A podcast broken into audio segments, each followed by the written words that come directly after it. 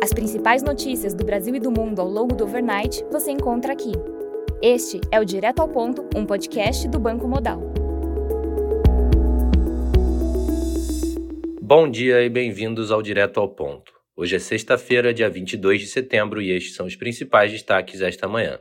No Brasil, no cenário fiscal, Fernando Haddad afirma que perseguir as metas estabelecidas é importante e mostra a seriedade do governo. A arrecadação federal cai pelo terceiro mês consecutivo e acende alerta a respeito das dificuldades do governo em implementar medidas que gerem aumento de receita. O presidente do CARF, Carlos Higino Ribeiro de Alencar, afirmou que a previsão de arrecadação de cerca de 50 bilhões de reais em 2024 do governo federal será atingida com tranquilidade. Segundo o Globo, o governo deseja realizar a avaliação minuciosa dos benefícios do INSS e espera economizar até 92 bilhões de reais até 2026, segundo estimativa da consultoria de orçamento da Câmara dos Deputados. No cenário político, o STF rejeitou ontem o marco temporal para a demarcação de terras indígenas. Após a decisão, bancada ruralista reage e ameaça obstruir votações no Congresso. No cenário internacional, na zona do euro, o PMI de manufatura de setembro teve leitura de 43,4, abaixo do esperado 44 e em linha com o anterior 43,5.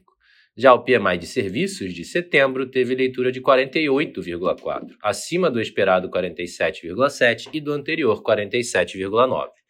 No Reino Unido, o PMI de manufatura de setembro registrou leitura de 44,2, acima do esperado e do anterior, ambos em 43.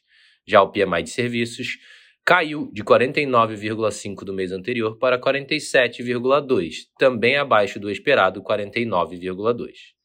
Na Alemanha, o PMI de manufatura de setembro registrou leitura de 39,8, acima do esperado 39,5 e do anterior 39,1.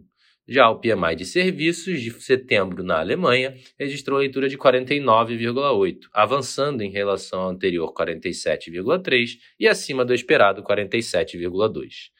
Na Austrália, o PMI de manufatura registrou 48,2, abaixo do anterior 49,6, enquanto o PMI de serviços avançou de 47,8 para 50,5.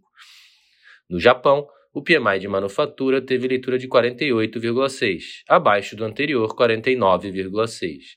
Já o PMI de serviços desacelerou de 54,3 para 53,3.